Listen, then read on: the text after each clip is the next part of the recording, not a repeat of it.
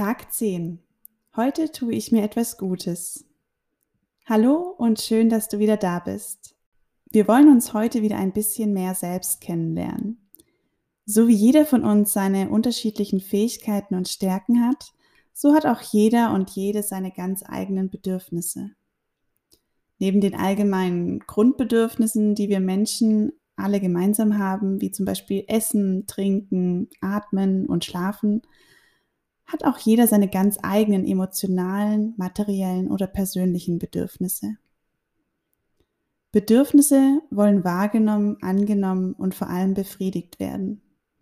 Nehmen wir unsere Bedürfnisse gar nicht mehr wahr oder stellen sie immer wieder über längere Zeit hinten an, weil andere Dinge wichtiger sind oder weil wir anderen ihre Bedürfnisse immer öfter vor die unseren stellen, dann fühlen wir uns auf Dauer traurig, erschöpft nicht wahrgenommen und vielleicht auch frustriert.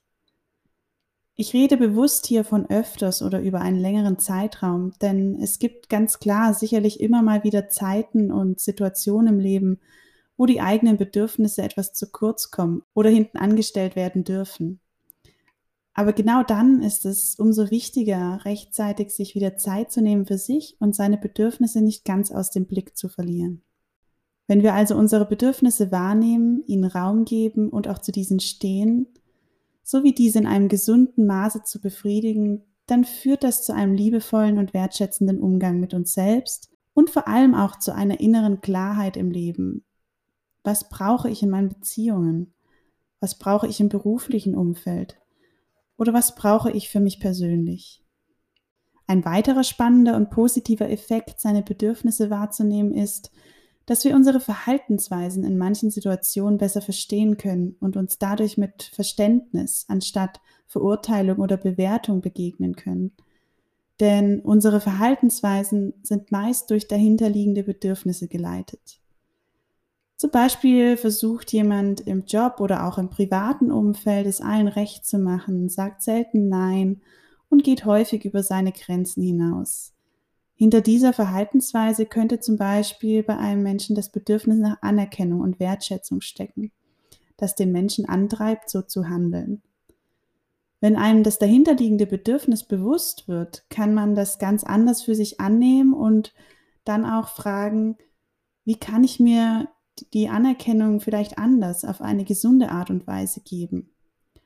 Muss ich mich dafür aufopfern und vielleicht andere wichtige Bedürfnisse von mir ständig hinten anstellen?